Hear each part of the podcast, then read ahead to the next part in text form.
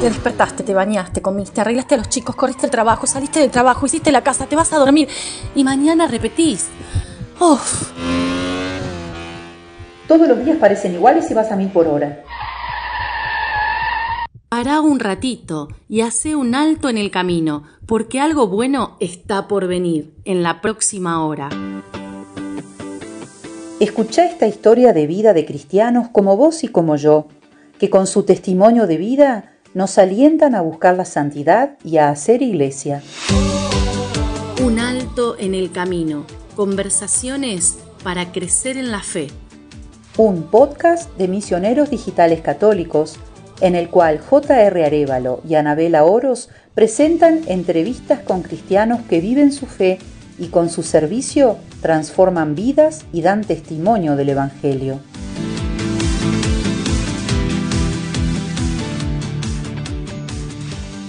Bienvenidos a este primer episodio de nuestra tercera temporada de Un Alto en el Camino.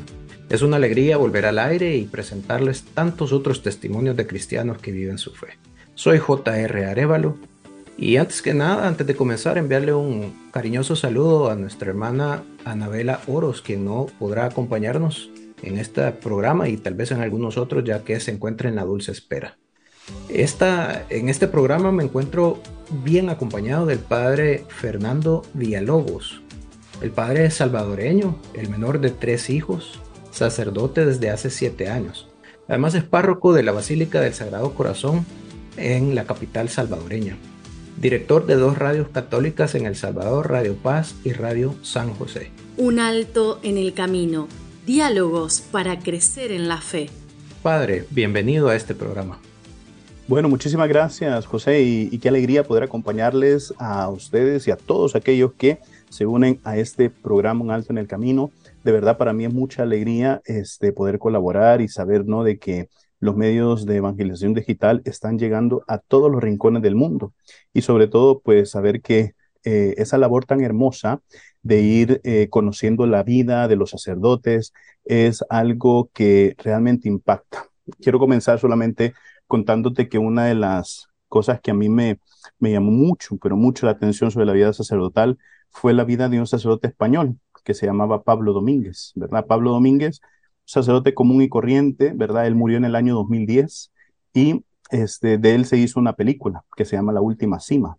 Y cuando se cuenta la, la película de este sacerdote que se llama Pablo Domínguez, es impactante porque siendo un sacerdote común y corriente hizo tanto bien a tantas personas y sobre todo, pues ahí nosotros vemos que, eh, claro, de muchos que son santos, hombres santos, eh, no se conoce, ¿verdad? Pero al final, pues ahí es donde a través de estos pequeños espacios, ¿no? Como es este podcast, nos sirve también para ir conociendo la vida y cómo hay personas que fielmente se entregan a ese compromiso, esa consagración con Dios.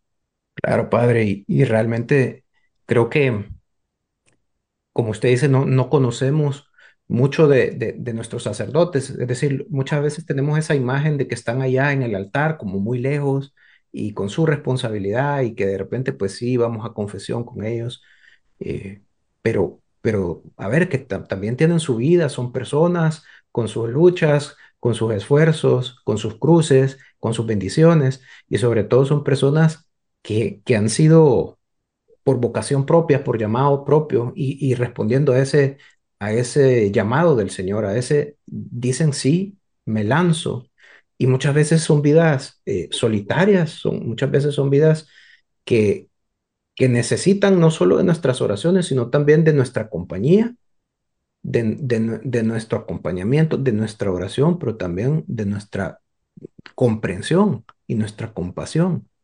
Eh, ayudarles en, en, su vida parroquial en, ese ministerio que, tienen, ¿no? Entonces, importantísimo, creo yo, y, como usted dice, este espacio es, precisamente para eso, para, para que las personas conozcan de el testimonio de un padre, pero que esto se replica en todos lados, en todos los países del mundo donde hay una iglesia católica. Entonces, encantado de, de poder eh, platicar con usted y para ir comenzando, Cuéntenos quién es el padre Fer, de dónde viene y cómo fue su infancia, padre. Eh, ahí como tú lo mencionaste hace un momento, soy el menor de tres hijos. Eh, mis padres siguen con vida, eh, Carlos y Concepción. Ellos están, acaban de cumplir 48 años de matrimonio. Eh, la verdad es que mi, mi vida mi infancia ha sido muy bendecida, ¿no? Este, yo he tenido la dicha, ¿no? De poder vivir con mis padres, de poder vivir con mis abuelos, de poder convivir con mis hermanos. Eh, mi hermana, que es la mayor, está casada, tiene eh, dos hijas. Mi hermano también está casado, ¿verdad? Él no tiene hijos por el momento. Y este, ahí nosotros pues vamos viendo un poquito cómo, claro, una familia unida es lo que a veces también da la fortaleza que al momento de tomar decisiones importantes y comprometedoras se puede hacer porque se tiene el apoyo, ¿verdad? Quiero decirte que mis padres hicieron mucho el esfuerzo por tenernos a los tres en un buen colegio, ¿verdad? Este, yo me gradué de la escuela de la Academia Británica Cucatleca aquí en, en, en San Salvador, bueno, en Santa Tecla. Es una escuela muy prestigiosa, bilingüe. Eh, tuve la oportunidad incluso ¿no? De que después de graduado comencé mis estudios superiores en la ingeniería de, en sistemas fuera del país. Yo estaba estudiando en Australia, en la Queensland University of Technology. Estudié ahí dos años hasta que pues el Señor sembró en mi corazón la, la vocación, ¿verdad? Entonces, pues que fueron años muy bonitos, años de aprendizaje, ¿verdad? Porque en el, en el fondo, pues, eh, si bien es cierto, pues los papás son muy, muy cercanos, mis papás han sido siempre muy cercanos a mí, todavía hasta el día de hoy, pues son muy cercanos a mí, ¿verdad? Mi mamá, pues, eh, donde anda el padre y anda la madre, ¿verdad? Entonces, eh, yo siempre digo, no, así nosotros hacemos la analogía con, con la Virgen María y donde andaba Jesús andaba la Virgen María, ¿verdad? Entonces, así anda mi mamá también detrás de mí, pero siempre colaborando, siempre apoyando, ¿verdad? Y, sobre todo, pues em, yo creo que, que también me siento muy bendecido, pues, por la familia que el Señor me, me, ha regalado en esta tierra. Eh, no solamente la familia, este, eh, de sangre, ¿verdad? Sino la familia que ha ido creciendo a través, a través del, del, del, desarrollo del ministerio sacerdotal. Este, a mí siempre desde pequeño, pues me gustó mucho el deporte. No lo practico mucho por el tiempo, pero me gustaba mucho el básquetbol, deporte más hermoso del mundo. a ver si no se nos enojan ahí los, los escuchan. Algún, más de algún argentino que nos escucha ahí siendo campeones del mundo. claro que sí. De ahí, este, bueno, pero tienen ahí varios jugadores de basquetbol muy buenos ahí en Argentina, pero bien, este, y también desde pequeño siempre tuve la facilidad de la música, ¿verdad? Este, fíjate que mi mamá siempre describe que nosotros somos manitas creativas, ¿no? Porque mi hermana, ella, este, le gusta mucho la, la, la pintura, ¿verdad? Ella, ella pinta, ella, y ella pues hace eh, cosas muy creativas, siempre con, con, el tema de la pintura. Ella, por ejemplo, eh, es catequista también y eh, a veces hace algunas cositas como las historias de las parábolas que están en la Biblia, las hace pintadas sobre piedras y entonces va mostrando cada piedra, cada escena. Muy bonita. Bueno, mi papá siempre también le, ha gustado mucho el tema, ¿no? De, de, ir arreglando las cosas, ir haciéndolas él, ¿no? O sea, no contratar, digamos, a personas que, que quieren hacerle algo, sino que lo hace él. Eh, lo mismo mi hermano, mi hermano este, es ingeniero mecánico y también siempre él construye, hace, deshace, ¿no? Él en su casa tiene un sistema así muy bonito de poleas para meter y, sacar cosas, ¿verdad? Este, mi mamá pues le gusta mucho eh, la costura, ¿no? Tú ves detrás de mí, aquí ves un cuadro de Juan Pablo II, Sí. ¿no? Uno pensaría que ese cuadro es pintado, pero ese cuadro es bordado, esa, esa cruceta hecho por mi mamá, ¿verdad? Entonces. Aquí para, para los que nos oyen, yo lo veía atrás ahí, San Juan Pablo, y decía, wow, una foto como antigua, porque tiene ese, esa como calidez sepia, digamos, o sepia, no, sepia, eh, pero impresionante, padre, impresionante. Es bordado, es bordado, o sea, no, ese es puro hilo, puro hilo, ¿verdad? Entonces, este, eh, tenemos ahí eh, eso, y entonces a mí la facilidad que yo tuve siempre fue la música, ¿verdad? Entonces, eh, desde pequeño, pues tuve una facilidad mucho para la, la, flauta y después más adelante para la guitarra, ¿verdad? Y yo creo que son cositas que, que son como pequeñas virtudes que el Señor ha ido desarrollando en, en nuestra vida para que este, nosotros podamos también encontrar ahí, ¿no? Este, cómo expresarnos y cómo también transmitir ciertas cosas importantes, ¿verdad? Yo creo que eso también es parte de lo que me ha ayudado, parte de lo que es el Padre Fer, ¿verdad? Porque este, a mí esto, esto me ha hecho ayudar a, pensar siempre fuera, ¿no? De los esquemas. Eh, una de las cosas que yo siento que es importante es pensar fuera de los esquemas, no quedarse, no que la fe está encuadrada en, en, una serie de reglas, de guías, sino que la fe es mucho más allá y lo que el Señor Jesucristo nos vino a enseñar es saber aplicar el amor de Dios en las circunstancias y las situaciones en las que nos encontremos. De verdad, creo que no lo puedo haber dicho mejor y, y obviamente tenemos que ocupar esos talentos que Dios nos dio. Qué bien ponerlos al servicio del Señor y, cuéntenos, padre, de, de estar estudiando ingeniería a dar el salto y decir, quiero ser sacerdote. Es decir, hay sacerdotes con muchísimas carreras, ¿no? Pero usted, digamos, estaba ya en, en, en un plan de vida, por así decirlo, un plan que usted estaba siguiendo, estudiando en, imagínese, hasta el otro lado del mundo, en Australia. ¿Cómo, cómo llega usted a esa convicción? Eh, primero que nada, ¿cómo, cómo le nace esa esa espinita de quizás esto es para mí y luego cómo, es ese proceso donde usted llega a la decisión trascendental de ser sacerdote. Bueno, sí, la verdad es que es una historia, yo creo que Dios para cada sacerdote tiene una historia hermosa, ¿verdad? Yo he escuchado historias de sacerdotes increíbles, he escuchado historias también de sacerdotes que desde niño ellos ya sabían que iban a ser sacerdotes. Este, eh, yo he escuchado historias ¿no? De, de, conversión, ¿verdad? Gente que era pagana y después se convierte al cristianismo y una vez convertida al cristianismo entra al, al, digamos, a la vocación y al sacerdocio.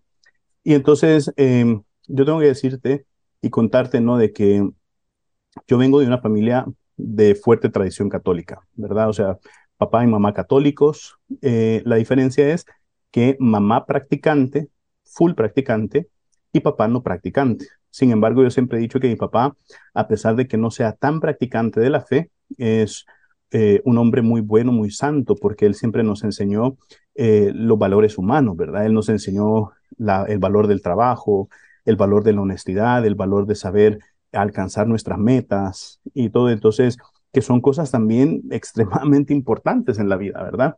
Entonces, este, si bien es cierto, vengo de una familia de fuerte tradición católica. Yo en mi adolescencia no me gustaba mucho la práctica religiosa, ¿no? Como te dije, a mí me gustaba mucho el basquetbol y em, en mi adolescencia, pues yo lo practicaba muchísimo, ¿verdad? Yo casi que todos los días em, salía a jugar basquetbol y los partidos generalmente los transmitían los domingos por la tarde, que era la hora a la que eh, mi familia pues tenía la tradición de ir a misa. ¿verdad? Entonces, siempre me recuerdo que los domingos en la tarde eran un poco de peleas con mi mamá y todo, porque yo no quería ir a misa por estar viendo el partido.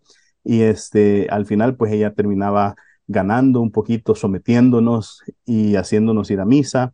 Y entonces, claro, era aquella vivencia, ¿no? De que uno iba a misa por cumplir una obligación religiosa y no tanto por hacer un encuentro con el Señor este, en, en la misa, ¿verdad? Entonces, este, decirte, no, yo que en mi adolescencia recuerdo muy poco haber participado o haber formado parte de este, de algo que era, que realmente me marcara el corazón. Sí me recuerdo yo que a veces le ayudaba a mi mamá a cantar en misa, eh, pertenecíamos un poquito al coro de la, de la parroquia, pero duró poco.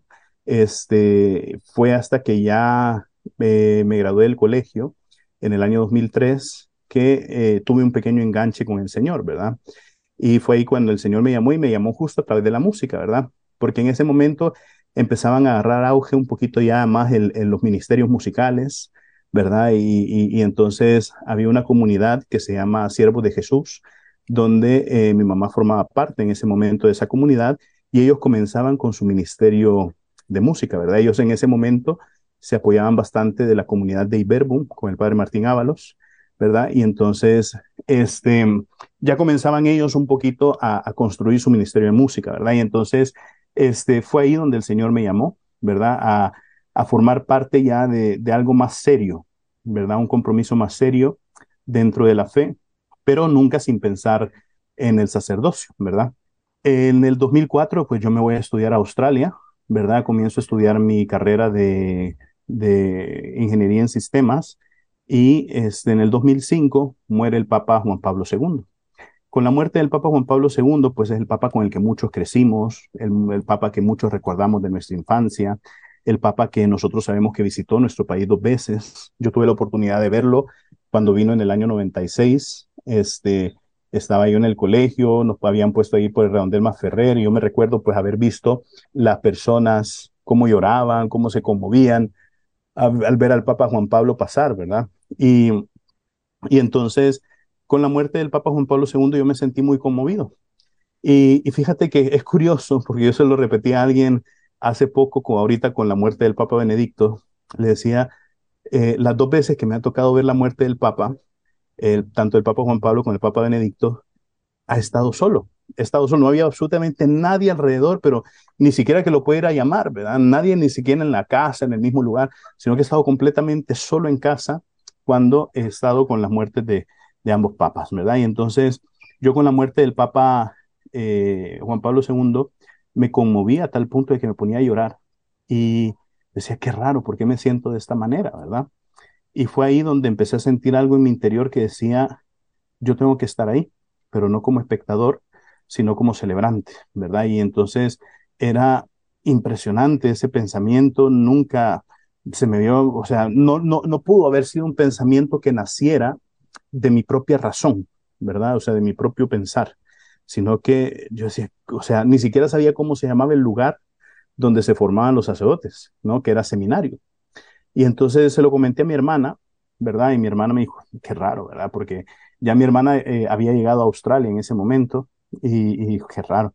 Y está seguro, ¿verdad? Porque eh, de mis hermanos yo siempre he sido como el que el más, el más este, jovial, el que más se ha, le, ha, le ha gustado salir en fiestas y cositas así, ¿verdad? Y entonces le decían, no, no sé, ¿verdad? O sea, esto es lo que siento, ¿verdad? Por cuestiones de la vida me tocó regresarme a finales del 2005 aquí a El Salvador y este, continué pues eh, mis estudios acá, no inmediatamente, ¿no? Entonces fue ahí donde yo conocí a mi párroco, Monseñor Rafael Urrutia, ¿verdad? Y entonces, este, le comenté un poquito de la vocación. Él en, el año 2006 me hizo pasar las convivencias vocacionales, pero yo no estaba seguro.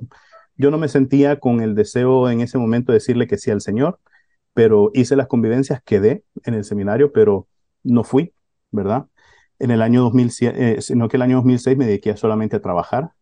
El año 2007 me puse a estudiar y a trabajar, no continué con mi carrera y este y Monseñor Rutia me volvió a enviar a las convivencias vocacionales, volví a quedar en el seminario, pero no volví a ir, ¿no? Entonces, porque mi miedo era este, decirle a mi papá, ¿verdad? Porque mi papá había hecho el esfuerzo de tenernos en un buen colegio, el esfuerzo que había hecho también por tenernos en una buena universidad, y entonces mi pensamiento erróneo era, no, eh, todo este tiempo ha sido desperdiciado, ¿verdad? 2008, eh, ya el Señor me empezó a agarrar con muchísima más eh, fuerza, más, este, me pedía algo más serio, ¿verdad? Y entonces, en ningún momento yo dejé mi servicio en la parroquia, en ningún momento dejé de estar con, con Monseñor Rutia, tuvimos una, una relación muy, muy bonita con él, y entonces claro, el 2008 fue un año de muchos cambios, ¿no? Fue un año también de madurez, de madurez para mí. Y entonces, para la Semana Santa del 2018, pues eh, ya no podía más, ¿verdad? Ya no podía más. El, llamado era muy fuerte, ¿verdad? El llamado, todos esos tres años había crecido y crecido el llamado. Yo quería ignorarlo voluntariamente, pero no podía. Y ahí es donde uno entiende, ¿verdad? Que cuando Dios te quiere, te sigue, te persigue hasta que te consigue, ¿verdad? Entonces, eh, la noche de Pascua fue que yo tuve eh, esa ya, esa, tomé esa decisión ya seria de decirle que sí al Señor, eh, de, de, abandonarlo todo y, y, y, de quitarme ese miedo de decirle a mis papás, ¿no? De que yo estaba con esa inquietud, ¿verdad? Y fíjate cómo es la, cosa, ¿verdad? El, el, día siguiente, lunes, lunes del ángel o lunes de Pascua, fui a hablar con Monseñor Rutia y le dije, mire, ya, yo sí ya me siento seguro, ya siento yo que no puedo ignorar esta, este llamado, siento que es demasiado fuerte en mi corazón y todo, y que los, los miedos que yo siento de decirle a mi papá y, y de hacer esto, de entregarme, pues ya los he superado y que, y que no me importa, ¿verdad? Si ellos me rechazan, a mí no me importa, yo sé que la iglesia ahí va a tener un lugar para mí, ¿verdad? Y entonces, este, claro, Monseñor Rutia, eh, eh, me dijo, mira, dame un segundito, déjame eh, un poquito tomar bien la noticia, sí. porque, este, claro, por tres años yo había dicho que sí, pero después decía que no, ¿verdad? Y entonces, eh, fíjate que casualmente eh, esa semana había llegado, eh, un, había llegado el correo de unas postales que había sido enviado por un sacerdote que había estado ahí en la parroquia y que lo habían destinado pues a estudiar su carrera en Roma. Y entonces él había mandado unas postales, ¿verdad? Y entonces eh, Monseñor Rute me dijo, mira, fíjate que te vino esta postal del padre Simeón, ¿verdad? Era el, el, padre que, que, había estado de vicario ahí en la parroquia. Y entonces vengo yo, abro la postal, ¿verdad? Tomemos en cuenta, ¿no? De que esto es muy común, muy normal, pero tomemos en cuenta los tiempos, ¿verdad? Yo acababa de decirle que sí a Monseñor Rute que iba a entrar al seminario, acababa de decirle que yo he superado mis miedos, acababa de decirle cómo estaba unida mi vocación a San Juan Pablo II abro yo la postal y este, era una postal de la tumba de San Juan Pablo II. Y entonces eh, yo me quedé helado, le doy vuelta a la postal y eh, el padre Simeón había escrito, Fernando, haz tuyas las palabras que San Juan Pablo II le decía a la Virgen María, totus tuos, todo tuyo. Para mí eso fue un sello, fue una confirmación. Monseñor Ruta solo se quedó viendo a eso y dijo, bueno, ya, ahí tienes tu respuesta. Yo, yo, no te tengo que decir nada, yo no te tengo que decir nada, ahí tienes tu respuesta y, y, todo. Entonces él solo me dio un par de consejos, ¿no? De cómo hablar con mi papá, ¿verdad? Y este, y bueno, fui, me senté con mi papá, le, le llevé un pedazo de pastel, nos tomamos un café, nos comimos el pastel. Para, para amortiguar el golpe de la... Claro, claro, claro. Pues sí, uno con, con lo dulce, pues puede, puede, puede hacer mejor las cosas. Y entonces le dije, ¿no? De que yo había estado pensando mucho en mi futuro, había estado pensando mucho en también cómo llevaba mi vida y que este, yo sentía pues que el Señor eh, me estaba llamando para algo más, ¿verdad? Y que yo sí de verdad tengo el deseo de, convertirme en sacerdote y todo. Em, humanamente, yo esperaba un rechazo de parte de mi papá, ¿verdad? Pero él me dijo que yo era su hijo, y que él, su felicidad pues era apoyarme, y que su felicidad era mi, eh, que yo estuviera feliz, y que si yo me sentía feliz con esa decisión, entonces que él me iba a apoyar, ¿verdad? Entonces que no tuviera miedo de decirle las cosas, que no tuviera miedo de, de apoyarme en él, incluso en esas circunstancias, y que él me iba a ayudar en lo que pudiera, ¿verdad? Y entonces para mí ese fue otro sello, ¿verdad? Ese fue otro sello, fue otra confirmación, ¿no? De que, de que la decisión era la correcta. Y entonces, este, bueno, yo entré al seminario el 31 de enero del año 2009, ¿verdad? Y sin hacer nada, ni buscar nada, eh, un año y medio después, en, eh, alrededor de junio 2010, me dieron una beca para poder irme a estudiar a Roma, ¿verdad? Y entonces eh, me fui a estudiar a Roma en septiembre del 2010 y casualidades de la vida, pues el Señor me permitió estar una de las primeras cosas es poder rezar frente a la tumba de San Juan Pablo II innumerables veces. La segunda cosa, uno de los grandes eventos que los que pude estar fue en la beatificación de San Juan Pablo II. De ahí este, pude estar también en la canonización de San Juan Pablo II y después pude también eh, ser ordenado diácono en el aniversario de la beatificación de San Juan Pablo II, ¿verdad? Entonces, eh, ya mi ordenación sacerdotal, yo hubiera querido que fuera, que coincidiera con la fiesta de San Juan Pablo II, pero era entre día de semana, ¿verdad? Y, mi, arzobispo pues me dijo que, que no, que mejor buscara una fecha de fin de semana y este, y pues la busqué cercana, no, no es igual, pero cercana. Entonces, este, tengo que decir que mi vocación pues está muy ligada a San Juan Pablo II por eso y yo creo que es un milagro. No, yo creo que es un milagro que San Juan Pablo II hizo al momento de su muerte, estoy convencido de eso, no solamente por mi historia, sino porque he conocido por lo menos cuatro sacerdotes más que el mismo día en que yo pensé, eh, que yo comencé a pensar en el sacerdote, ellos también. Y lo hicieron bajo las mismas condiciones, habiendo visto el funeral del Papa Juan Pablo II, y no son sacerdotes de acá de El Salvador, son sacerdotes de, distintos puntos del mundo, porque habiendo estado en Italia, tuve la oportunidad ¿no? de conocer a sacerdotes que venían de distintos lugares, ¿verdad? Claro, unos respondieron inmediatamente, otros se prolongaron en su respuesta, ¿verdad? Entonces, pero fue en ese momento y ellos cuentan la historia de esa manera, cuentan la historia de esa manera. Entonces, em, yo creo que es una es un fruto también de una de las encíclicas de Juan Pablo II que se llama Pastores Davo Bobis. La Pastores Davo Bobis significa les daré siempre pastores, ¿verdad? Es una frase que Dios le dice al profeta Jeremías, ¿verdad? Que a lo largo del resto de la historia de la humanidad el Señor siempre dará pastores.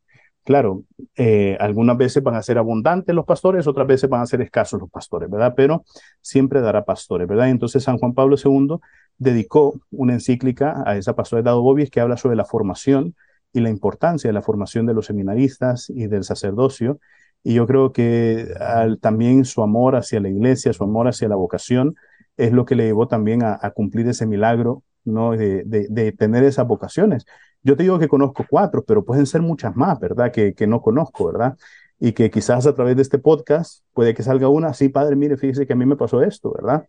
Entonces, este, e, es algo impresionante, ¿verdad? Y vemos cómo la mano de Dios siempre está presente en el llamado de cada uno. Yo no quiero decir que, que con esto el llamado de otros que son llamados a sacerdotes sea menor, no, es igual de importante, pero cada quien tiene su historia especial, única, y, es su relación personal con Dios.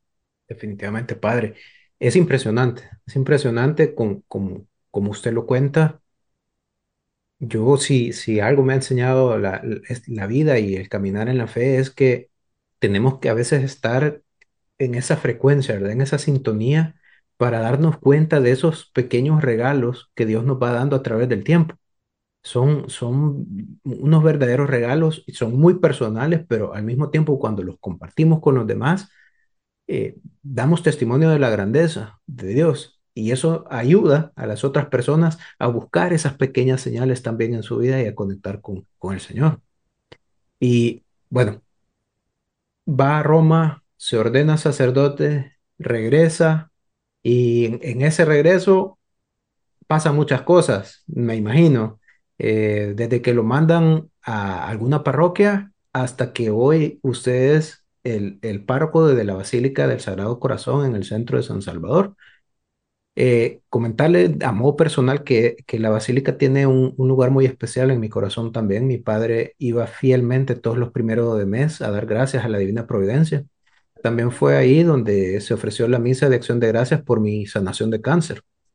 Entonces, eh, cuéntenos qué, se, qué siente usted ahora al ser párroco de una iglesia con tanta historia como el Sagrado Corazón en San Salvador, alguna vivencia de las que tú has tenido en, este tiempo o, a lo largo de su sacerdocio? Bueno, yo lo que te puedo decir es que si algo el Señor me ha regalado es el hecho de unirme a la advocación o al titular de la parroquia, ¿verdad? Entonces, este, siendo diácono, pues estuve en varias parroquias ayudando. Primero estuve en San Juan Evangelista en Opico por unos meses. Eh, ahí estuve ayudándole al sacerdote que, está, que sigue de párroco ahí. Eh, después estuve ayudando en las parroquias de Santa Cruz de Roma en Panchimalco y Nuestra Señora de Rosario en Rosario del Mora. Y este, lugares muy bonitos también, rurales, ¿verdad? Este, ya después el Señor, eh, con la ordenación sacerdotal, me envía a trabajar un par de años a la parroquia San José del Painal. Y tengo que decir que yo en todas las parroquias en las que he estado, son, son, digamos, son tres las parroquias principales en las que he estado yo ya de sacerdote, ¿verdad? La primera ha sido San José del Painal, de ahí ha sido la parroquia El Divino Salvador del Mundo, y de ahí ha sido la parroquia Sagrado Corazón de Jesús, ¿verdad? Entonces, eh, voy a tratar de hablar brevemente de las tres, ¿verdad? En, en San José del Painal, pues yo estuve desde el año 2016 a mediados, casi finales del año 2017. Este, eh, y para mí era una parroquia hermosa, ¿verdad? Una parroquia de una zona muy pobre, una parroquia que ha sido muy golpeada también y que hasta el día de hoy todavía se sienten los efectos de la, del conflicto armado que hubo en los años 80 aquí en el país. Este, personas que han quedado muy marcadas por eso, ¿verdad? Em, ahí conocí yo personas que incluso perdieron extremidades de su cuerpo eh, durante la guerra, pero que aún así, pues ellos servían en la parroquia. Y es una parroquia de un sector inmenso, ¿verdad? Un sector inmenso. El, el Painal es el municipio más grande de San Salvador, aunque uno no lo pensaría, pero es el municipio más grande de San Salvador en su extensión territorial, ¿verdad? Y abarca, ¿no? Desde, tiene colinda con, eh, con La Libertad, colinda con San Salvador y colinda con Chalatenango, ¿verdad? Entonces, este es un municipio muy grande y es un municipio poco poblado, eso sí, ¿verdad? Y nosotros pues vemos también cómo ahí es a donde se, tiene la necesidad de tanto sacerdote, de tanto pastor, de tanto eh, catequista, ¿verdad? Que, que se comprometa, ¿verdad? Porque imagínate, es una población a donde generalmente quizás un poquito más del 10%, digamos el 13 o el 15%, es católico y los católicos practicantes todavía menos, ¿verdad? Entonces, y por la pobreza que hay ahí, lo más fácil es que el sacerdote vaya a los cantones, a las comunidades, que las personas vengan, ¿verdad? Porque por el gasto del transporte y toda la cuestión se les dificulta mucho, ¿verdad? Entonces yo, por ejemplo, en el Paisnal disfrutaba porque yo celebraba misa en, en el templo parroquial una vez el jueves y una vez el domingo. Todos los demás días andaba metido yo en los cantones, ¿verdad? Y entonces, y es una parroquia de mucha historia también, ¿verdad? Es la parroquia eh, donde estuvo el padre Rutilio Grande, ¿verdad? Ahora mártir, Beato Rutilio Grande, este, donde él fundó varias tradiciones que hasta el día de hoy siguen vivas, como por, por ejemplo el Festival del Maíz, ¿verdad? Es una tradición que comenzó el padre Rutilio Grande, la forma también de trabajo, el hecho de que el sacerdote vaya a los cantones era una forma de trabajo del padre Rutilio Grande, ¿verdad? Y entonces, y todavía esa, eso se mantiene hasta hoy. Y sobre todo, pues déjame decirte yo de que eh, si bien es cierto, ya estaba yo metido en la iglesia, ya soy sacerdote, pero soy muy poco para las devociones, ¿no? Entonces, fue ahí donde comienzo yo un poquito a meterme con las devociones y a meterme con los santos, ¿no? Y principalmente con San José, ¿verdad? Y, San José, pues hasta el día de hoy me, sigue acompañando, ¿no? Yo cargo ahorita eh, aquí en mi pecho una, una medalla, ¿no? De San José, ¿verdad? Siempre la ando cargando, este, porque es, eh, desde ese momento ha sido también el patrón, ¿verdad? Y no es por gusto que San José es el patrón de la Iglesia Universal. Y fíjate que yo lo comprobé, este, haciéndole, eh, pidiéndole algo, ¿verdad? Necesitábamos en la parroquia, pues, actualizar el vehículo, ¿no? Porque el vehículo que estaba ya estaba fallando mucho, este, estaba también, me costaba estar llegando a las comunidades. Y entonces vine yo y me dijo una hermana, Carmelita de San José, usted póngale la intención a San José, ¿verdad? Y entonces vine yo y le puse la intención a San José y nos pusimos una meta, hicimos el proyecto y el proyecto lo completamos incluso en menos tiempo de lo que nosotros nos habíamos proyectado. Y entonces una gracia de, de verdad de San José. Y este, lo que yo no sabía era que San José me las iba a cobrar. ¿Por qué? Porque más adelante me hace director de Radio San José, ¿verdad? Entonces, pero ya vamos a llegar a esa historia, ¿verdad? Entonces, claro, en el Paisnal este, tuve la oportunidad un poco de, desarrollarme y, a mí me gustaba ese estilo de vida. Yo siempre he dicho que yo lo único que necesito es un altar y un confesionario. Yo no necesito nada más, yo no necesito micrófonos, yo no necesito escritorios, yo no necesito burocracia, no, para mí el primer punto es ser sacerdote, el segundo punto es ser sacerdote y el tercer punto es ser sacerdote. Este, y entonces lo único que sí necesito es un altar para celebrar misa y un confesionario para, para perdonar los pecados, ¿verdad? Porque quieras o no, el Señor a estas manos le ha otorgado poder. Ha otorgado el poder de consagrar, ha otorgado el poder de bendecir y ha tocado, el, otorgado el poder de perdonar, ¿verdad? Y entonces eh, siento yo que esa es la tarea principal no de todo sacerdote, ¿verdad? Y eso es algo que yo pude ejercer muy de lleno ahí en, catedral. Pero pues al final los planes del Señor son distintos.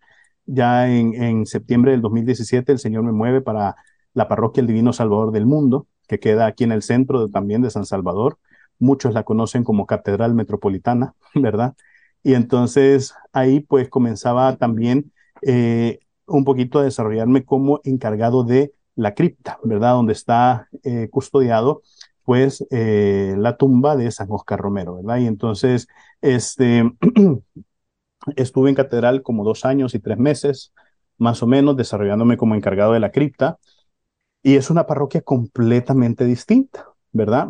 No por eso quiere decir que sea mejor o peor, no, es distinta, completamente distinta. ¿Por qué? Porque catedral es una parroquia de paso, ¿verdad? O sea, la gente llega a catedral, no es que viva cerca de la zona, sino que es gente que pasa por ahí porque tiene que, moverse a sus lugares de trabajo, porque tiene que ir a hacer mandados, porque por ahí frecuenta, pero no es una parroquia que tenga eh, habitantes, ¿verdad? Entonces, este, es ahí donde, pues la verdad, en catedral, así eh, es completamente distinto al paginal. En el paginal yo salía, en catedral yo tenía que estar dentro, ¿verdad? Dentro. Entonces, eh, claro, y, fui conociendo un poquito más sobre la devoción al divino Salvador del mundo.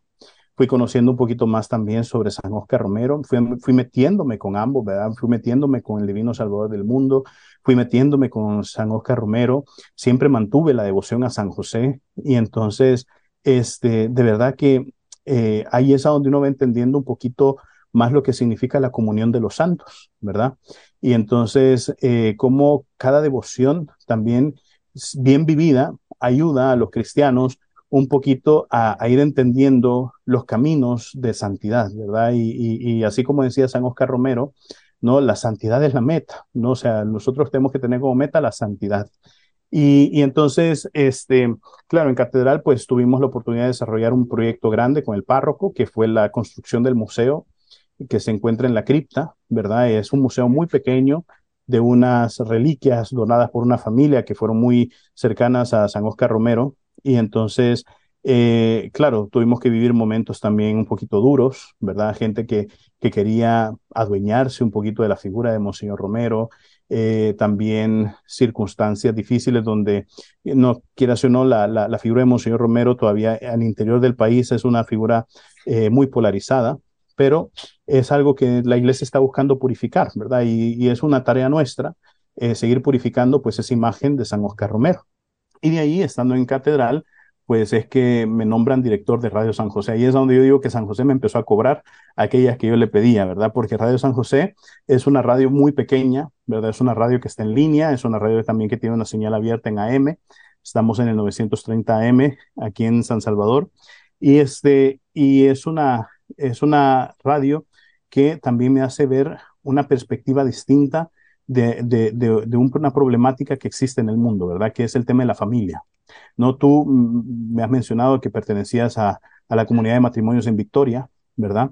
Y entonces te habrás dado cuenta, ¿no? Como la familia el matrimonio es una de las cosas más atacadas, ¿no? Aquí en, en, el mundo, y no, no solamente aquí en el país, sino en el mundo entero. ¿Por qué? Porque, este, claro, hoy se nos está, eh, para nosotros es común ahora ver familias desintegradas, familias que eh, tienen que emigrar a causa de, las dificultades económicas o de violencia, eh, familias que al final pues simple y sencillamente le ponen fecha de vencimiento al matrimonio porque no quieren luchar, ¿verdad? Y entonces, y de ahí familias que este, ya no quieren tener ese concepto natural de lo que significa familia, ¿verdad? Parejas del mismo sexo, ideologías de género, ¿verdad? Y entonces, este, claro, el Señor pues nos ha puesto un poquito también a, trabajar en ese sentido, ¿verdad? Eh, y por eso yo creo que el Señor también me ha llevado también por el camino del matrimonio, ¿verdad? Porque en ese momento también me llaman a formar parte del Tribunal Eclesiástico de San Salvador, este, para ver los temas de nulidad matrimonial. ¿verdad? Entonces acompañar a parejas que eh, buscan estudiar si la, forma en como ellos em, celebraban el matrimonio fue válido o inválido, ¿verdad? Entonces, este, es un poquito difícil, pero a la vez eh, es un poquito también iluminador, porque el Señor ahí este, nos va enseñando un poquito cómo eh, ir trabajando el concepto del matrimonio. No decía un, formador eh, que tuve en el seminario, nosotros la tenemos fácil, decía, nosotros los curas la tenemos fácil. Y fíjense que nosotros pasamos siete años estudiando un solo sacramento, decía él. Imagínense a veces los matrimonios, que es un sacramento tan complicado, y las parejas viven solamente un fin de semana de retiro o viven una, un par de horas ¿no? de, charlas prematrimoniales y piensan ya saberlo todo. Entonces, este, pero no, la verdad es que el, el, el, sacramento del matrimonio es muchísimo más, muchísimo más. Y entonces, claro, es ahí donde, donde a través del patrocinio de San José, ¿verdad? Este, se nos ha encomendado un poquito eso, la defensa del matrimonio, la familia, y como eso, pues lo tenemos que ir trabajando día tras día.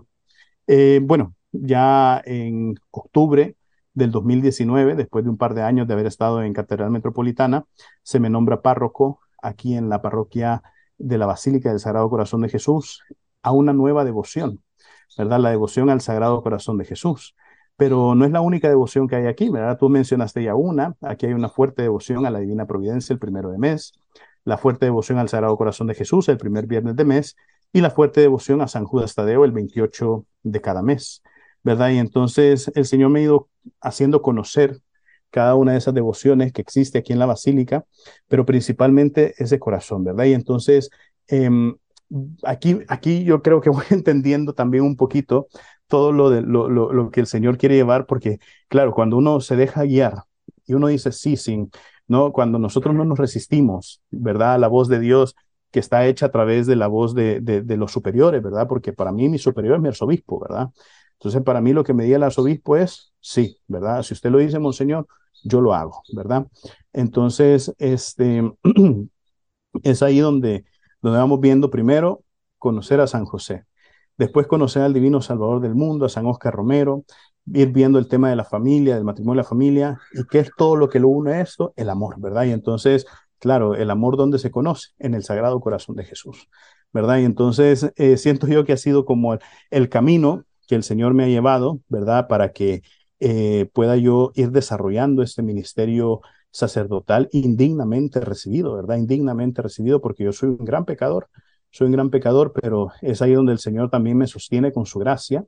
Y bueno, aquí pues, este, estando ya aquí en la Basílica, eh, me mantienen siempre trabajando en Radio San José, siempre trabajando en el tribunal y en el 2020, eh, ya eh, digamos pasada la parte gruesa de la pandemia, me llaman a ser director de Radio Paz, ¿verdad? Entonces, y Radio Paz pues es una voz muy grande aquí en el país, ¿verdad? Es una radio a nivel nacional es una radio también muy fuerte, de tradición católica, tiene ya 27 años de trayectoria y bueno, entonces ahora pues el Señor no solamente me ha dado un micrófono, sino que me ha dado dos micrófonos, ¿verdad? Para eh, un poquito ir desarrollando también eh, todo esto que él, él va poniendo en el camino, ¿verdad?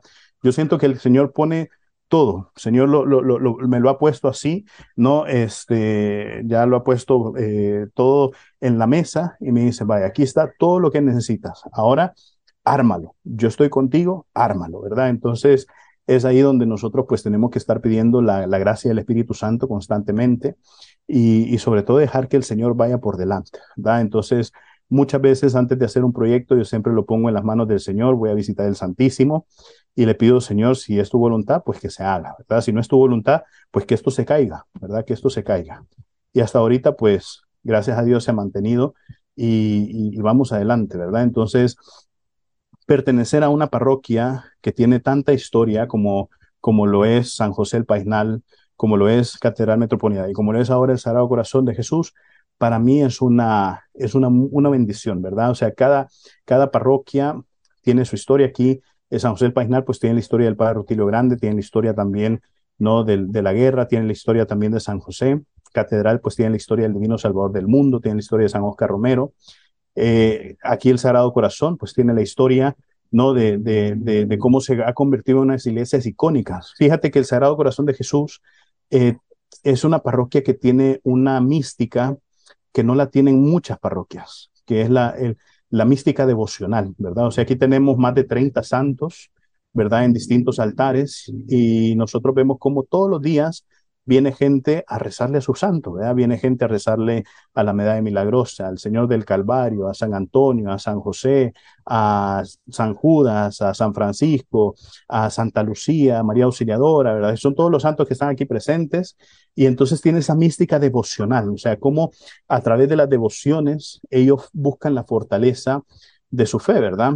Eh, es una iglesia que tiene más de 100 años de historia, este, y que en los 100 años pues se, ha mantenido y se ha ido desarrollando de esa manera, ¿verdad? Entonces, para mí, pues esa es una manifestación siempre, ¿no? Del Sagrado Corazón de Jesús que sostiene todo, el amor de Dios que sostiene todo y que nunca va a dejar que la iglesia caiga. Puedes escuchar todos nuestros programas de un alto en el camino en Spotify, YouTube, Apple Podcast, Google Podcast, Anchor FM, Pocket Cast y Radio Public. Búscanos como Un Alto en el Camino.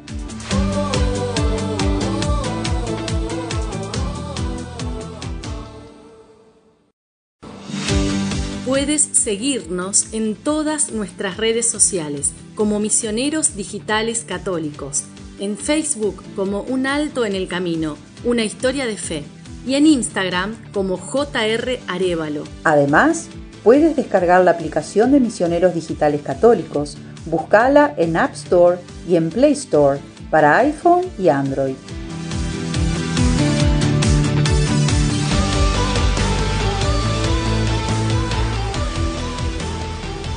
Seguimos conversando con el padre Fernando Villalobos, que nos estaba comentando acerca de su labor como párroco de diferentes eh, iglesias icónicas de, El Salvador. Y, francamente me sorprende, padre, eh, yo no sé a qué hora duerme usted, no sé a qué hora come, con, tantísima responsabilidad, una parroquia, dos radios y además eh, esta, esta faceta suya también de la que queremos conversar ahora, que es también como como cantante, usted mencionaba antes en la charla acerca de cómo Dios le ha regalado esos talentos, especialmente para la música, que también la pone al servicio del Señor. Eh, veo ahí una guitarra atrás suyo.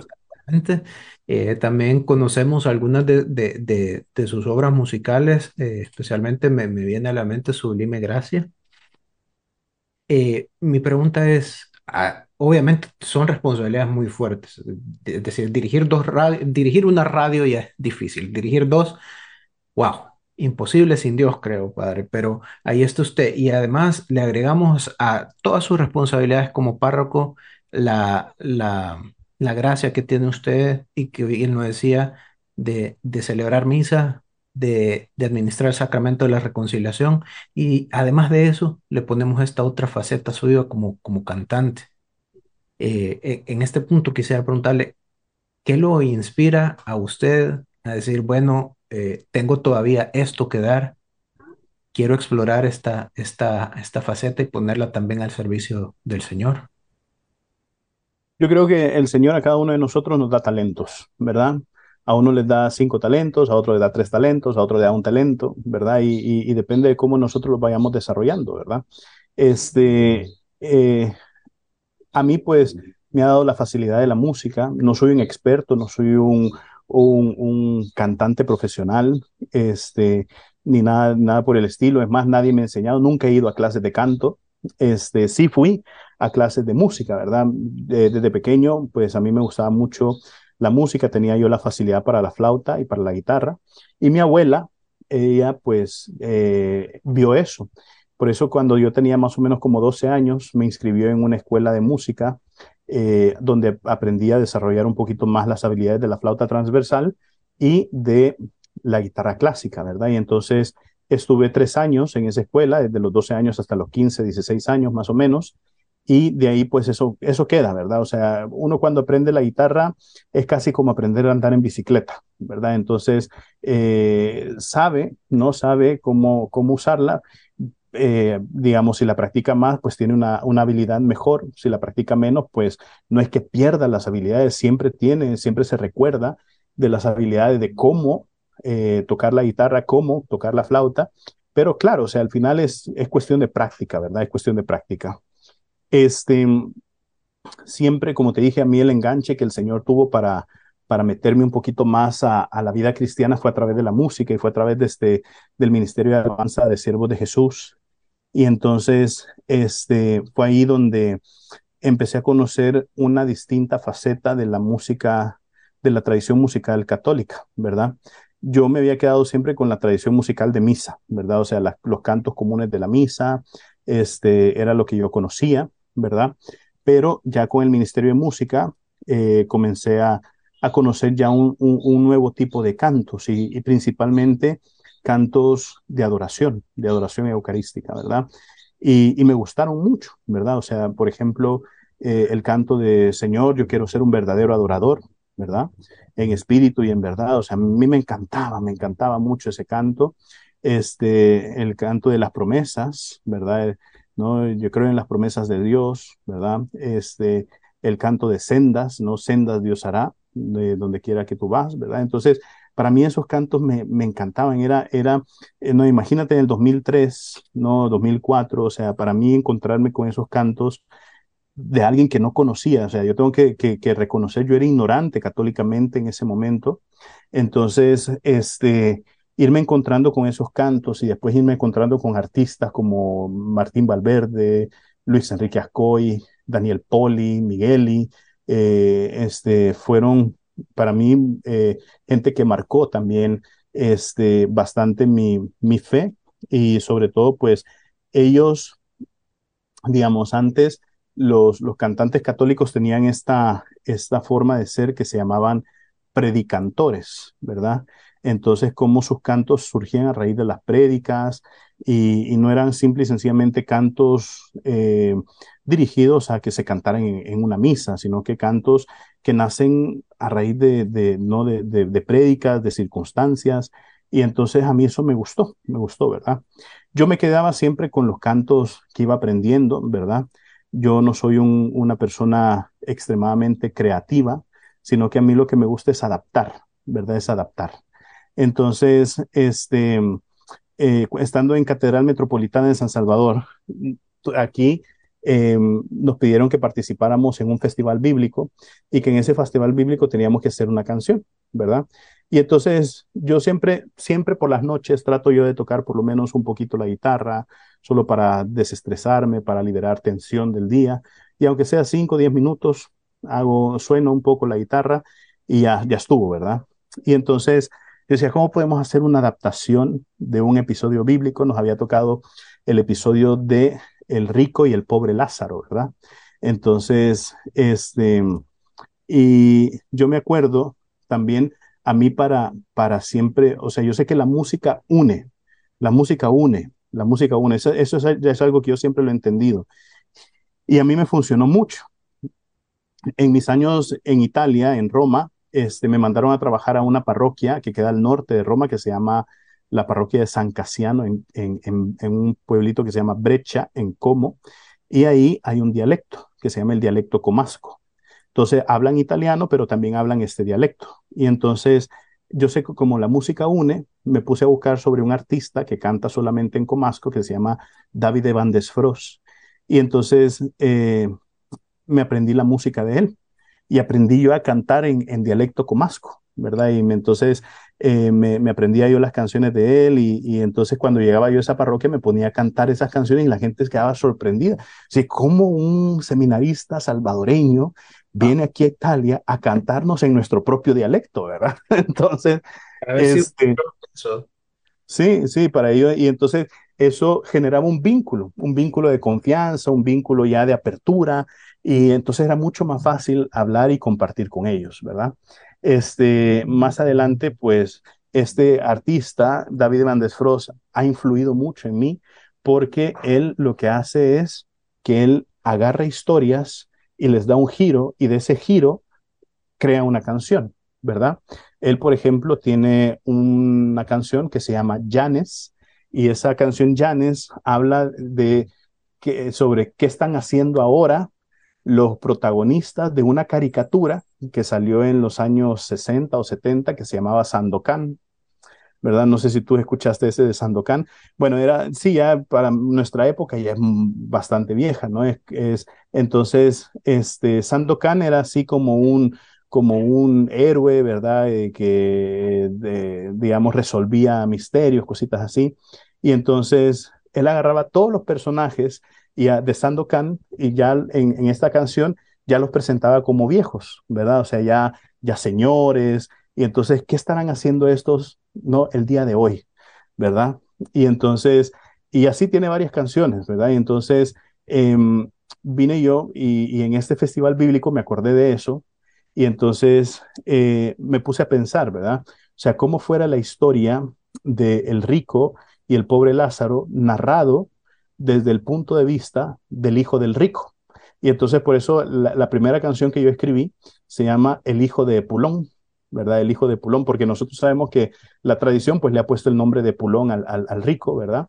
Entonces, este, esa fue, fue, fue la, la, primera canción que yo escribí, ¿verdad? Eh, se llama el, el, hijo de Pulón y básicamente cuenta la parábola, ¿no? La parábola del rico y el pobre Lázaro, pero narrada como que si, como que si el hijo le estuviera narrando y cómo él, pues, está casi que destinado a, vivir la misma, la, la, misma fe que su padre, o sea, el mismo destino que su padre, si no se hace eso que, que, se pide, ¿verdad? Y entonces a muchos les gustó ahí en el, en el festival bíblico eh, y fue así donde yo dije, bueno, quizás aquí puede haber una oportunidad, ¿verdad? No he tenido la oportunidad de escribir muchos cantos, este, pero eh, de ahí surgen varias cosas que, que, son creativas, ¿verdad? Eh, viene la pandemia y yo, por ejemplo, con la pandemia yo me puse un objetivo, que cada Pascua que pase, quiero yo hacer algo, ¿verdad? Eh, dejar un canto o hacer algo y todo. Ahorita está muy de moda el, la, red de, la red social de TikTok, ¿verdad? Entonces, en el 2020 yo hice un TikTok que este, hablaba sobre cómo yo me ponía a buscar a la muerte, ¿verdad? Y yo dice, ¿dónde está la muerte? ¿Dónde está la muerte? ¿Verdad? Y entonces, ¿dónde está la victoria de la muerte? Si yo veo aquí un resucitado, decía. Entonces, ahí, de ahí, este, el, el, 2021, este, salió también, eh, estaba de moda eso de tirar arroz en el, en el aire y que formara imágenes. Entonces hicimos eh, un TikTok donde poníamos de fondo una canción que dice Cristo ha resucitado. Entonces yo iba tirando el arroz y iba formando las palabras de Cristo ha resucitado, ¿verdad? Este, y 2022 decidimos pues un poquito ya sacar algo, eh, una canción y, sacamos Sublime Gracia, que es una traducción. Eh, hay una, la canción original es en inglés, se llama Amazing Grace, ¿verdad? Entonces, en español es Sublime Gracia, ¿verdad? Entonces, claro, le dimos un toque original, ¿verdad? Le dimos ya, este, lo hicimos con una, con una niña que tiene una voz increíble y que tiene apenas, 12 años, ¿verdad? Este, y, y, así. Y de ahí, pues también quisimos sacar un, un canto navideño que es una adaptación de, de, la canción de Luis Miguel, ¿verdad? Pueden decir, decimos nosotros, tiembla Luis Miguel cuando escucha Jesús ya nació en Navidad, ¿verdad? Y ahí, y próximamente, pues estamos por a, punto de sacar una más que este, eh, se llama ¿Qué sería de aquel? Entonces, es una canción dedicada a San Oscar Romero, ¿verdad? Em, que básicamente ahí es donde notas el, el, influjo de, de, David de Van Desfros, porque es eh, básicamente lo que yo lo que yo cuento en esa, en esa canción de qué sería de aquel, o lo que voy a contar porque todavía no ha salido, este, es qué habrá pasado con aquel que jaló el gatillo, ¿verdad? 40 años después, ¿verdad? 40 años después, ¿qué habrá pasado con aquel que jaló el gatillo, ¿verdad? Entonces, este, es ahí donde, donde nace un poquito la, inspiración musical y todo. Eh, claro, eh, no tengo mucho tiempo para desarrollarlo. A mí hay una, si te digo, una de mis canciones favoritas es una de Luis Enrique Ascoy que se llama Un cantante sin futuro.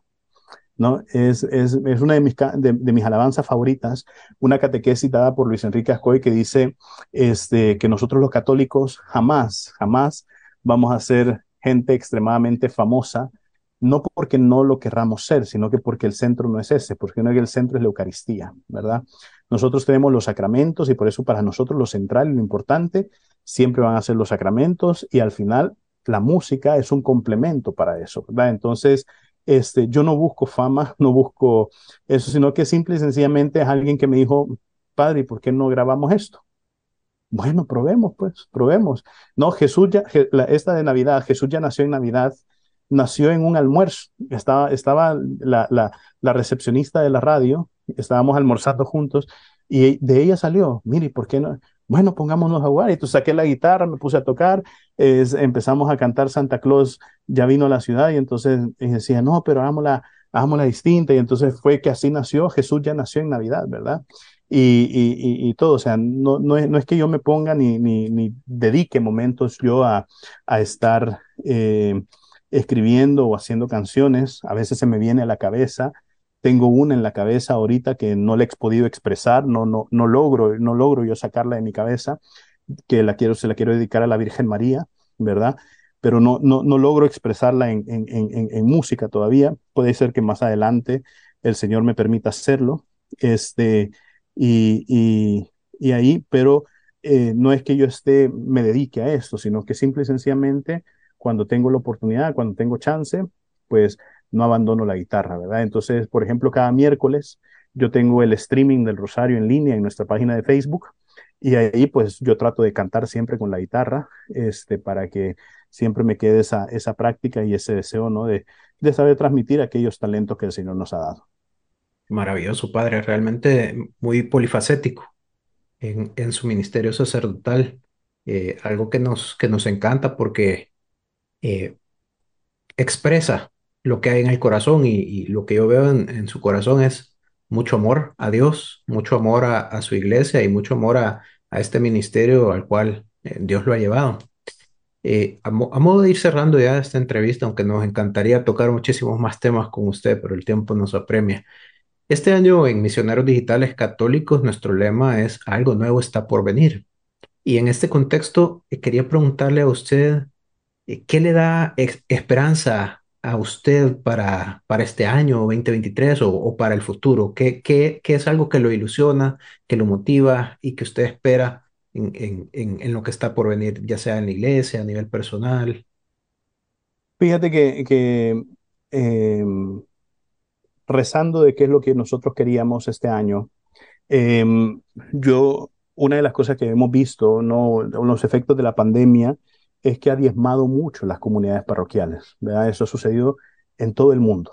O sea, no ha sucedido solamente en un grupo particular, ha sucedido en todo el mundo. Todo el mundo ha sido, eh, ha sido golpeado por la pandemia, todo el mundo ha sido golpeado por eso, y muchos hermanos pues han, han flaqueado en su fe a raíz de eso, ¿verdad?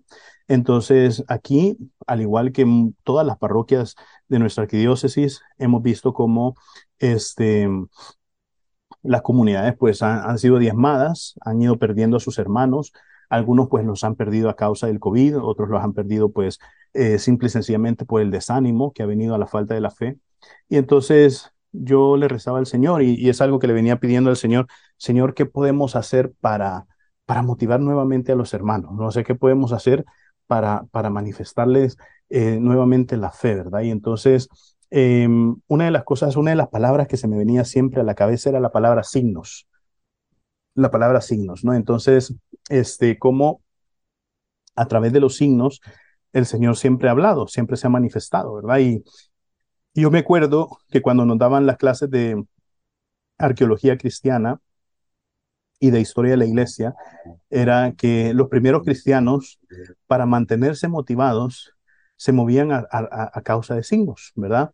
¿No? Que uno iba caminando y se encontraba en una pared la, imagen de un pescadito, ¿verdad? O se encontraba este, algunos símbolos muy propios del cristianismo y entonces eso les motivaba, aquí hay cristianos, ¿verdad? Aquí hay cristianos. Y entonces, como esos signos, vea, por ejemplo, el signo del pescado, que la palabra griega del pescado es ictus, ¿verdad? Ictus. Y ictus, ya cuando nosotros lo hacemos como acrónimo, este, dice Jesucristo de los hombres el Salvador, ¿verdad? Entonces, em, que es Jesús Cristo, tuyo soter, ¿verdad? Entonces, de los hombres Salvador. y, y, como cuando uno veía el pescado decía, Cristo está aquí, ¿verdad? Pero no veía una imagen de la, de la cruz, no veía Cristo, sino que veía un pescado, ¿verdad? Y como a través de los signos, pues fortalecía la fe. Entonces, eh, uno de los, el, objetivo principal que nos hemos propuesto también aquí en la, en la parroquia, en la radio, este, es la exaltación de los signos, ¿verdad? Entonces, los signos siempre han estado ahí, pero cuando se les da un giro nuevo, ¿verdad? Es algo nuevo que está por venir, entonces vienen con muchísima más fuerza, con muchísimo más poder, ¿verdad? Entonces, este, nosotros hemos tomado grandes signos que vamos a ir haciendo mensualmente aquí en la parroquia, en la radio, y, y ya están dando frutos. Sea, no están dando grandes frutos, pero están dando frutos, porque, por ejemplo, en enero tuvimos todo el mes de enero, estuvimos rezando por el eterno descanso del Papa Benedicto, y lo que hicimos fue poner una foto del Papa Benedicto en, una, en un cuadro enmarcado sobre un eh, adornado con flores, con el, el cirio pascual. Todos los días rezábamos por el eterno descanso del Papa Benedicto durante el mes de enero. Y yo veía gente que al momento de comulgar se ponía a rezar frente a la imagen del Papa Benedicto y hubo incluso eh, personas que me agradecieron, padre, fíjese que yo nunca había escuchado muy bien la biografía, la historia del Papa Benedicto y eso me ha, me ha llevado a querer rezar más por él, ¿verdad? Entonces, hemos visto cómo a través de ese pequeño signo hemos visto algo nuevo, hemos visto un despertar de la fe. De ahí, pues nosotros vemos, no, nosotros estamos ahora en una era digital, ¿verdad? Estamos en una era digital, estamos en una era donde quién no conoce los medios, quién no conoce las redes, ¿verdad? Y entonces, como también las redes son para nosotros un potencial, ¿no? Un potencial y se puede hacer tanto bien, ¿verdad? Eh, déjame decirte que hay una casa editora en Estados Unidos que se llama Ascension Press, ¿verdad? Que ellos han sacado eh, unos podcasts poderosísimos, ¿verdad? La Biblia en un año, el Catecismo en un año. Yo estoy siguiendo ahorita el Catecismo en un año y es impresionante, ¿no? Como incluso eh, la forma de irle, de ir dando esa nueva lectura, ¿no? A los numerales del Catecismo es, es increíble, ¿verdad? Y entonces, como nosotros también como católicos deberíamos de aprovechar todo eso para, para darle algo nuevo. De ahí, pues decirte, ¿no? Eh, también eh, distintos medios de evangelización, ¿verdad? O sea, ahorita el, el, digamos, hay, grandes casas productoras de cine que están haciendo un esfuerzo increíble, ¿no? Por llevar historias a la gran pantalla y como nosotros pues también tenemos que, que, aprovechar, ¿verdad? O sea, el año pasado salió una película de San José que se llama Corazón de Padre y yo lo que hice fue alquilarme toda una sala de cine, yo la pagué toda y les dije, vayan a ver la película, no me importa, vayan a verla de gratis y todo, pero yo a mí lo que me interesa es que ustedes vean la película, ¿verdad? Entonces, este es un nuevo modo también de evangelización, el cine es un nuevo modo de evangelización. Eh, también yo veo que ahorita están poniendo de moda las peregrinaciones digitales también. Hay una que se llama, que la hacen en Magdala, ¿verdad? En, en, en Tierra Santa. Y este, que, que, son peregrinaciones que ya estaban, ya existían, pero que ahora las han llevado ¿no? A, la era digital, ¿verdad? Entonces, como todas esas cosas nosotros las podemos aprovechar y tenemos tanto, pero tanta eh, herramienta y facilidad, pero hace falta la voluntad, Hace falta la voluntad y el deseo, ¿no? De quererlo hacer. Por eso el Señor ayer en el Evangelio nos, nos decía, ¿cuál es el perfil, cuál es la fisionomía de un cristiano? Ser sal de la tierra, luz del mundo, ¿verdad? ¿Y qué significa eso? O sea, saber darle el sabor exacto, ¿verdad? O sea, porque si uno le echa poca sal queda simple, si uno le echa mucha sal queda muy salado, y entonces saber darle ese punto de sal para que sea agradable, ¿no? O sea, porque no todo lo que nosotros sacamos en redes sociales es bueno, ¿verdad? Entonces, sino que hay que saberlo hacer atractivo, simple, pero que deje un mensaje en el corazón que sea este, poderoso, ¿verdad? Y yo sé que eh, el Señor no necesita de eso, ¿no? ¿Por qué? Porque el Señor es la palabra, ¿verdad? O sea, lo, que el Señor necesita es palabra. Él es, la palabra, él es la palabra hecha carne, ¿verdad? Pero si nos ha dado la oportunidad de ocupar estos medios, entonces lo que nosotros tenemos que hacer con esos medios es saber transmitir efectivamente la palabra. Padre, qué, qué reflexión más hermosa para, para cerrar este programa. Y la verdad que en lo personal me, me inyecta de energías, me da también mi esperanza para lo que se viene. Sabemos que, que hay luchas muy grandes que se están eh, llevando a cabo en el plano de lo espiritual y que se traducen a, a la vida de, de, de, todas las sociedades a, nivel del, mundo. Lo mencionábamos, pues, estas grandes batallas eh, por, por mantener la unidad de la familia, eh, por mantener eh, esa voz de fe que pueda ser transmitida. La lucha por la vida es otra. Y, sin embargo, usted nos dice, existen los medios, hay gente haciendo cosas importantes, usted haciendo cosas importantes y realmente que nos ayuda a seguir en, este caminar. Para ir cerrando, padre, eh, sus redes sociales, ¿cómo lo podemos encontrar? Bueno, yo estoy en, en, Instagram como PadreFer3184, estoy en TikTok, con también creo, déjame ver cómo estoy en TikTok, siempre se me olvida, Estoy así como Padre Fer también, 3184. Y yo generalmente me muevo más en las redes sociales de las instituciones, ¿verdad? O sea, en Radio Paz. Entonces, eh, tenemos Radio Paz El Salvador en Facebook y Basílica del Sagrado Corazón de Jesús también en Facebook y en Instagram, ¿verdad? Y, y el canal de YouTube. Este, ahí nos pueden buscar, ahí nos pueden ver y todo. Y cierro con esto. Fíjate que yo tengo una frase que yo la repito en cada una de las prédicas, en cada uno de los de las reflexiones, en cada uno de los programas que yo hago, y dice, recuerden mis queridísimos hermanos, nosotros somos lo máximo para Cristo. Es una frase que yo repito siempre. Y tuvimos un testimonio de una persona que quería suicidarse, ¿verdad? Y estaba, yo todavía no era director de Radio Paz en ese momento, pero sí, yo siempre he hecho la reflexión del Evangelio en Radio San José. Y entonces, este, en Radio Paz, pues eh, me preguntaron si eh, podían pasar mi reflexión del, del, Evangelio esa semana para la radio. Yo les dije que sí, que no había ningún problema. Y entonces, claro, son reflexiones de tres minutos, tres, cuatro minutos. Y entonces siempre termino con lo mismo. Y llamó una persona una vez diciendo que quería contar su testimonio porque tenía ese pensamiento suicida y estaba decidido. Estaba decidido a quererse suicidar y entonces eh, solamente puso la radio ese día y no se fijó en la estación que, se había, que había puesto, solamente la encendió y parece que alguien la había dejado en Radio Paz. Y entonces mientras estaba ahí preparando las cosas para, para hacer lo que iba a hacer, este, dice que empezó a escuchar la reflexión del Evangelio, pero no puso atención en nada a lo que dijo el Evangelio, sino que solamente se quedó con esa frase. ¿no? Dice, recuerden mis queridísimos hermanos, nosotros somos lo máximo para ellos. Dice que se le quedó viendo a la radio y, y, y que esa frase le impactó, ¿verdad? Y entonces decidió ese día no hacer lo que estaba pensando hacer y al día siguiente volvió a encender la radio para escuchar la reflexión del Evangelio de ese día. Dice que igual no le puso atención a lo que decía el Evangelio, sino que se quedó para ver si escuchaba la misma frase y la volvió a escuchar. Dice, recuerden mis queridísimos hermanos, somos lo máximo para Cristo. Dice que empezó a pensar, si de verdad seré yo lo máximo para Cristo. Y entonces este, dice que se fue a meter a una parroquia y que quiso hablar con el sacerdote y le hizo la pregunta, Padre, ¿sería lo máximo para Cristo?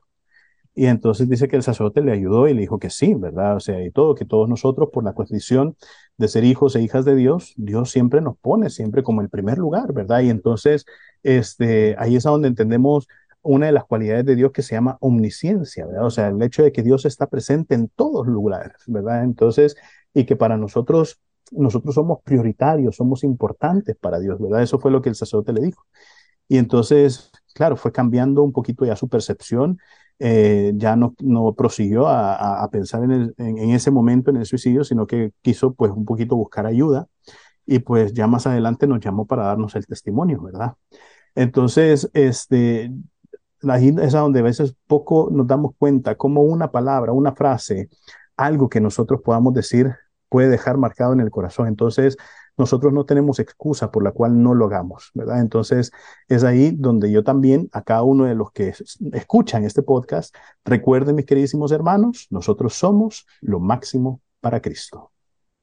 Gracias, Padre. Nos quedamos con esa reflexión. Y gracias a todos por escucharnos en este programa, este inicio de esta tercera temporada que promete mucho y que la esperamos también con, con mucha ilusión, con mucha con muchas ganas, porque algo nuevo está por venir. Gracias por sintonizarnos. Gracias, Padre. Gracias por hacer un alto en el camino. Échale ganas, ponele energía y confía en Dios, porque algo bueno está por venir. Nos encontramos en el próximo programa con otra historia de fe.